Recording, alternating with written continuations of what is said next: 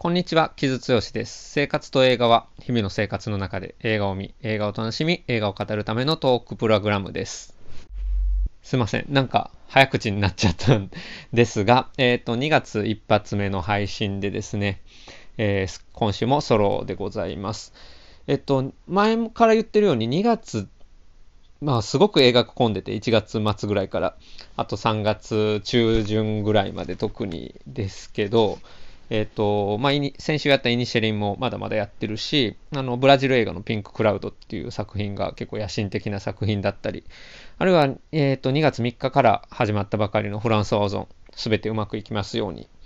という作品もありますし、で、えっ、ー、と、今週末の2月10日からは、えっ、と、日本のゲイ映画のエゴイスト、もうこちらも、あの、日本のね、結構ゲイのリアリティ、現代のリアリティが、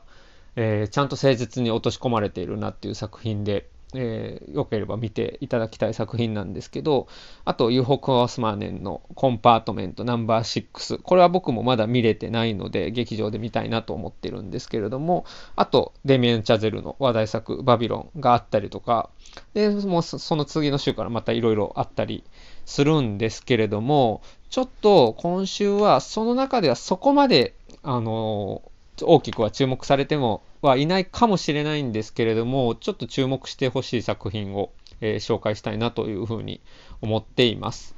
はい。で、今週はフランク・ランツ監督の退治という作品です。えー、フランク・ランツという名前を僕はあまり実は馴染みがなかったんですが、えー、もともと結構テレビ俳優みたいな人で、えー、テレビ俳優みたいな人とかテレビ俳優で、えー、すっごくたくさんの作品、え、ドラマであるとか、え映画とかに出てた俳優さんみたいですね。そしてこれが、え監督デビュー作で、そしてまあめちゃくちゃ高く評価されるということで、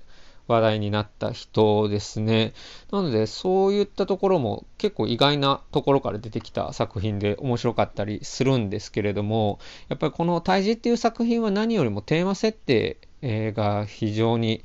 えー、まあ、シリアスというかヘビーなものになっていて、まあ、高校の銃乱射事件がモチーフになってるんですけれどもそこその事件から6年が経って、えー、被害者の両親と加害者の両親がそこで対話をするというものを映した作品になっています。僕もちょっと試写のご案内をいただいてて、まあ、オンラインでいただいてたので、えーと、時間が取れる時に見れるっていうものだったんですけど、まあ、なかなかその覚悟ができなくてですね、なかなか見れなかったんですけれども、えー、しっかり、まあ、時間をとってみた中で、まあそのテーマの重さだけじゃなくてやっぱ映画としてもすごく誠実な作りになっていてですね、まあ、これは何かまあヘビーなテーマにひるまずまあ少しでも多くの方に見ていただけるといいのかなという作品だなと思いましたね。でまあ銃乱射事件って本当にまあアメリカで近年も本当に続いていて、えっ、ー、と高校えー、中学というか、まあ、高校だったりとか、まあ、あるいはもう小学校とかでもね、銃乱射みたいなことが起こっていて、いや、アメリカ、どないなっとんねんっていうか、まあ、本当にまあ銃のも、銃規制の問題っていうのももちろんあるし、まあ、その学、それが学校という場で起こってしまうことの何か教育の問題だったり、文化風土の問題だったりっていうのが見え隠れしてたりとか、あるいはメンタルヘルスの話とかね、まあ、いろいろ重なっているんですけれども、例えばまあ、それが映画っていうところで言うと、うん、例えば、まあ、ガス・ヴァン・サントのエレファントみたいなものが、えー、カンヌで評価されたりとか、まあえー、あるいはマイケル・ムーアのボーリング・フォー・コロンバインだったりとかね、まあ、まさしくストレートに銃乱射事件を扱ったものがありますし、うん、ただやっぱりその映画がどういうふうにそれを描くかっていうアプローチって様々だと思うんですよ。まあ、ガス・ヴァン・サントは加害者の心象風景を、えー、はっきりとした、えー、主張ではなくて、えー、しかもある意味では映画の、まあ、叙情性みたいなともものと共に描いたということで、まあ、物議も醸しましたけれども、まあ、一つ、え重要な作品として記録されているものですね。で、マイケル・ムーアのボーリング・フォー・コロンバインはもっと直接的に、政治的に撮った作品で、まあ、銃規制の必要性みたいなものを、え、マイケル・ムーア的な、まあ、非常に体当たりかつ、まあ、分かりやすいドキュメンタリーでやっているみたいな、まあ、いろんな方法がある中で、ただ最近のそのジャスティン・カーゼルのニトラムなんかを見ると、あれはまあ乱射の光景をそのまま映さないっていう倫理が、えー、貫かれていて、まあ、それに至るまでの、えー、加害者の少年がどういうふうな、えー、バックグラウンドにあったのかっていうのを、まあ何か、何か、これが原因だっていうことを特定せずに、まあ、描くということをしたものでですね、まあ、なぜそういう凶悪事件が起こってしまうのかっていうことを、まあ、誰も、まあ、言ってしまえばわからないわけですよね。もちろん専門家の、ね、方々がいろんなアプローチで研究はされているし、それはもちろんあの有用なことなんですけれども、それでも究極的には、うん、なぜそういうことが起こってしまうのかわからないみたいなところもあって、もちろん重結社の問題とは別の問題でですけどね、心理的な問題で。っていう中で、じゃあそこから時間が経って、えー、そのある意味では当事者でもある被害者と加害者が、まあ、出会い直したらどうなるかという話がこの対峙という作品ですね。でまあこれだけね、まあ、聞くともしかしたらすごくこういたずらにその被害者と加害者が会うっていうセンセーショナルな題材を選んでるっていうふうに捉えられるかもしれないんですけれども決してそうではなくてやっぱりフランク・ランツがこういろいろ取材をしていく中で実際にそういう被害者と加害者の対話っていうのが、えー結構あったみたいですね。そしてそういう対話からいろんな、えー、まあ、多くの人があまり想像しえない、まあ、交流が生まれたりとか、そういうことが実際にあったようで、まあ、それを、まあ、映画にできるというふうに、まあ、考えたみたいですね。まあ、ここに着目したのはすごいことだなと思いますよね。やっぱりその、うんまあ、被害者と加害者がどういうふうに向き合えればいいのかって、うん、その本当にその当事者の方々の問題だけじゃなくてやっぱり社会がどういうふうに加害者を、えー、その後社会に包摂していくかっていう問題だったりとかあるいは被害者のご遺族の方っていうのをどういうふうに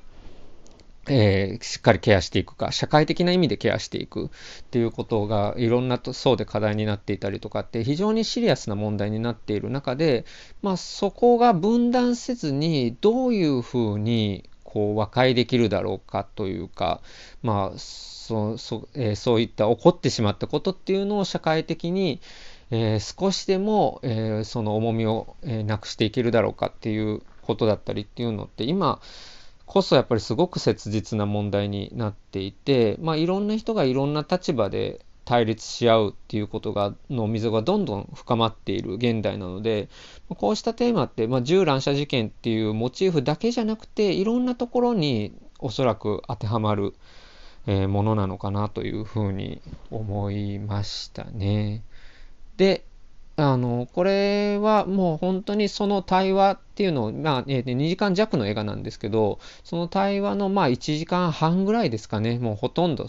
えー、対話のみを映したものになっていて、まあ、最初ちょっと導入があるんですけれども、まあ、その被害者の両親と加害者の両親が4人で対話するっていう光景がずっと続くという非常に緊迫感のあるものになっています。でしかも、えー、フラッシュバックシーンみたいなものがなくてですね本当に現在進行形でその、えー、両親が対話する場面をひたすら映すというものになっています。えーということで、まあ、お気づきの方もいらっしゃると思うんですけども、えっと、全体的には、ある意味非常に具体的な作りになってます。脚本がしっかりあって、えー、そして4人だけの、まあ、ほぼ密室劇みたいなところに、がメインになっているので、まあ、これ舞台でもできるなっていうふうに思いながら見てたんですけれども、まあ、そこは舞台とは違うので、まあ、映画的な、うん、描写っていうのもえー、少しあって、まあ、風景描写だったりとか、まあ、そういったところはあるんですけれども、まあ、基本的にはまあ舞台でやれるものをまあ発展した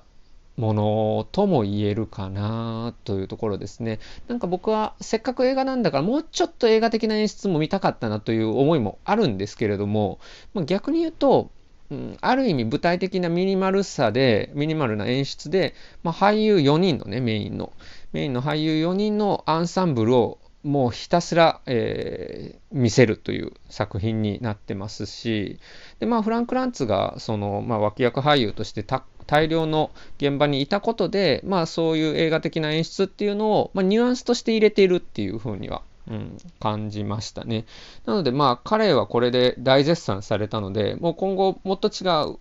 さらに映画的なスタイルっていうのもチャレンジできると思うので、まあ一つ、まあこれはこの段階ではいいのかなというところでしたね。で、そして、その、まあ、4人なんですけど、まあ、この4人の演技を見る映画ですね。本当にすごくて、まあ、その、え、まあ、そういうね、まあ、被害者、加害者っていう難しい演技をこなすことの、俳優の俳優の喜びっていうのは、まあ、逆説的な意味でもあるとは思うんですけれどもでもやっぱりこれめちゃくちゃ消耗する役だと思うんですよ。テーマの重さもそうだし、まあ、そこの感情的に入り込むっていうところもすごく消耗する中をまあすごくタフなことをやっているなという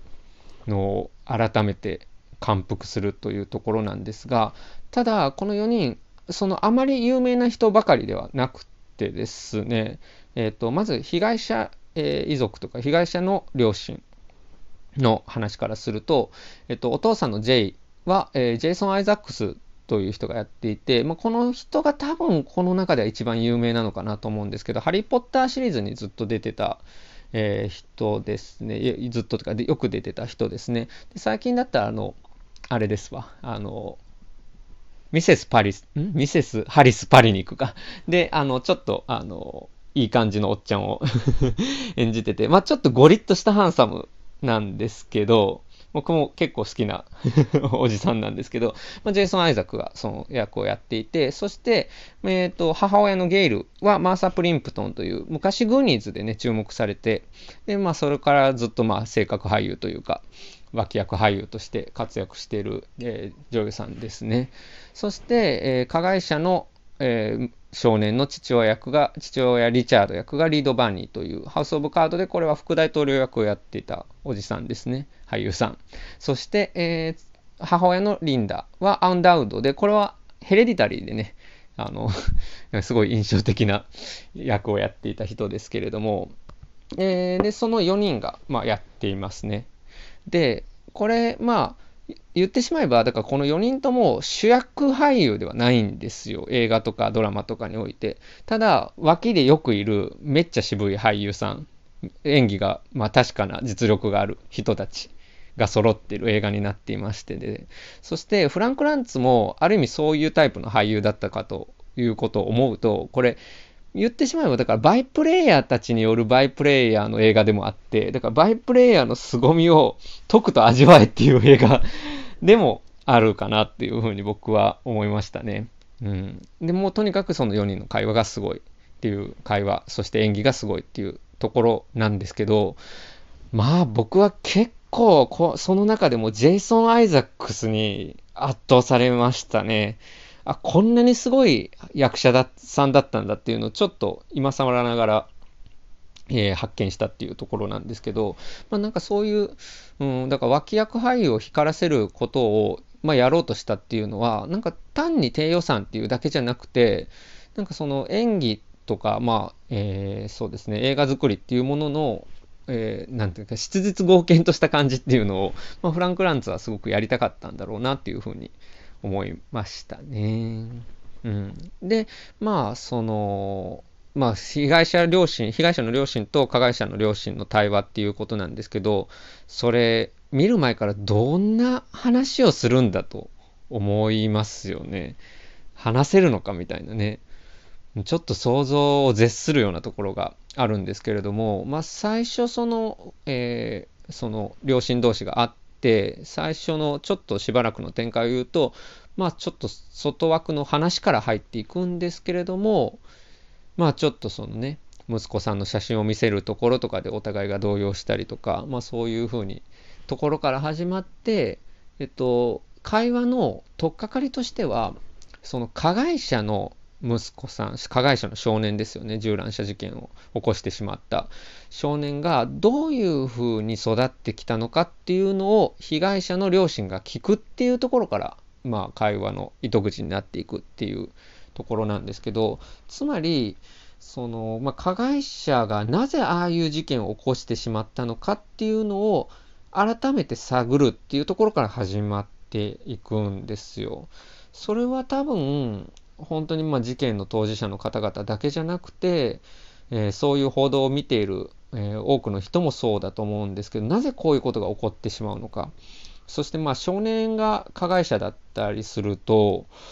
うん、なんかやっぱりその両親に責任が問われたりする例って非常にあると思うし、まあ、虐待があったのかとか、まあ、そういう育て方が悪かったんじゃないかとか、まあ、そういう親の責任に転嫁されたりすることもあったりする中で、まあ、そうじゃなくて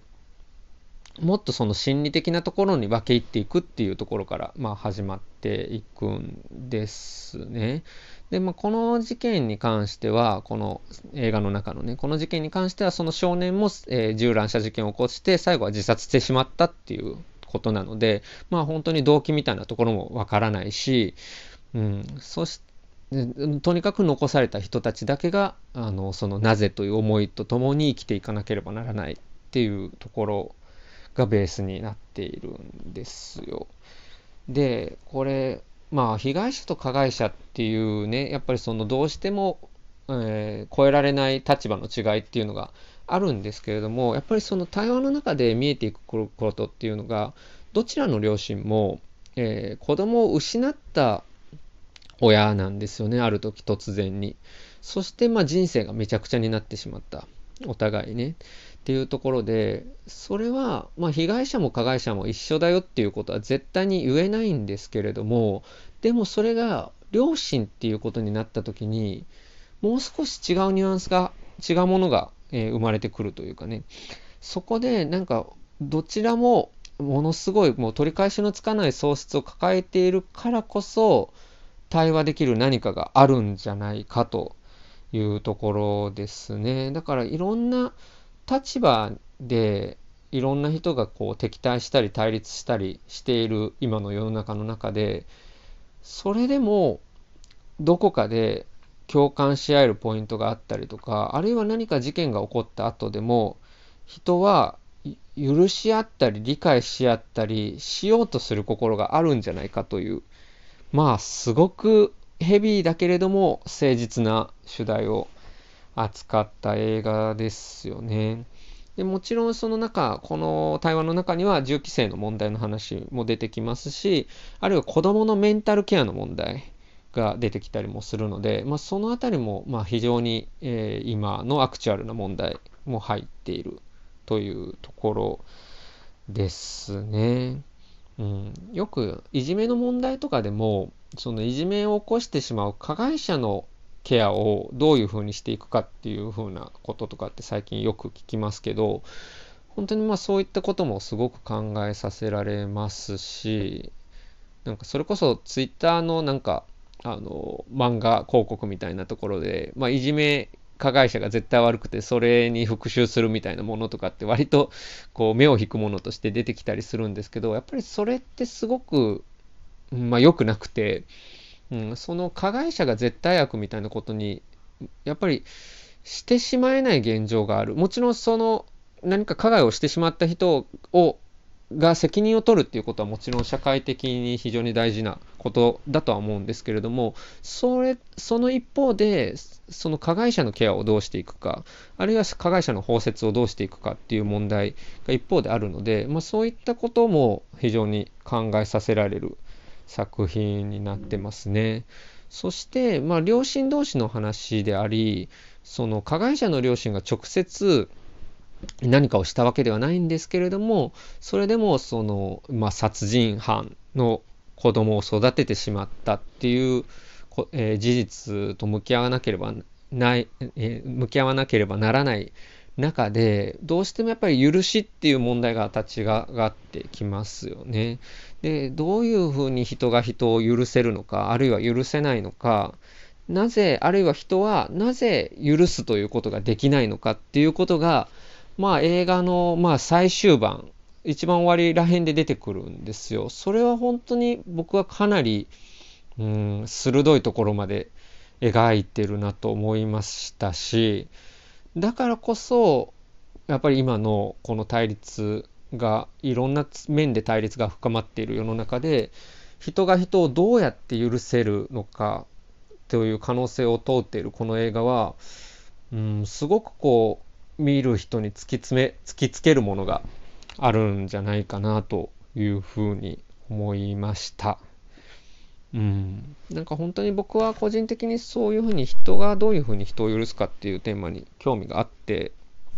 えー、興味というか関心があってですね。なんかそれってでも僕の単なる個人的なものだけじゃなくて、まあ、今いろんなところで告発が起こっている中でそしてまあ、うん、加害者がもちろんそれに向き合わないといけないっていう問題はあるんですけれどもと同時に、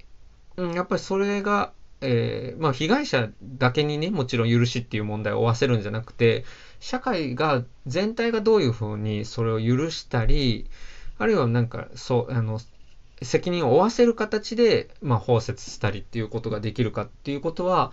考えていることだと思うんですね。なので、まあ、そういったことをすごく考えさせられる作品になってましたね。うん。あと、まあ、あの、これ舞台が教会なんですよ。教会のある一室を使って、まあ、この、えー、両親同士が対話をするっていう設定になってるんですけれども、まあ、その、まあ、キリスト教的な意味だけじゃなくて、その、なぜ、教会っ、まあ、その、教会っていう場所がすごくね、あの、生きてるなと思ったんですよ。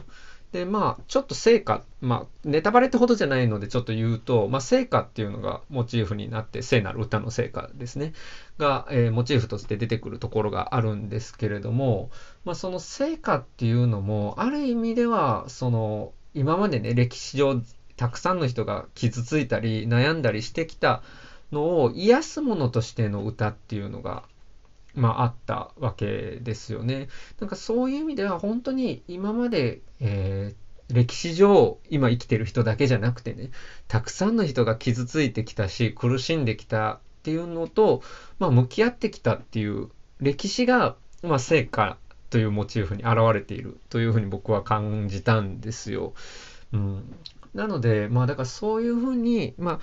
傷を受けた人間がどういうふうに癒されていくかっあるいはその自分の傷とどう向き合うかっていうテーマって、まあ、本当に時代を超越したものなんだなということを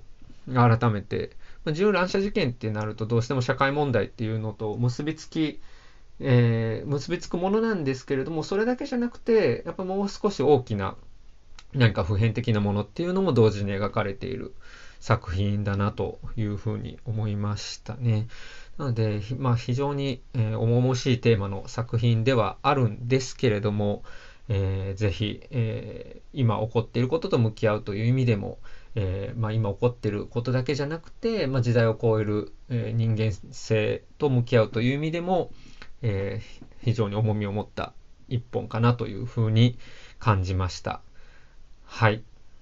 これ僕最初に言いましたっけ ?2 月10日から 全国順次公開です。ので、えー、フラン、フランク・ランツ監督の胎児という作品を今週は紹介いたしました。はい。今週はそんなところですね。うん。えっと、まあ、さっきも言った通り2月いろいろ、えー、注目作が多い中なんですけれども、まあ、こういったちょっとミニシアター系の良い作品っていうのも見てほしいなというか、まあ、紹介しようかなと思ったところでした。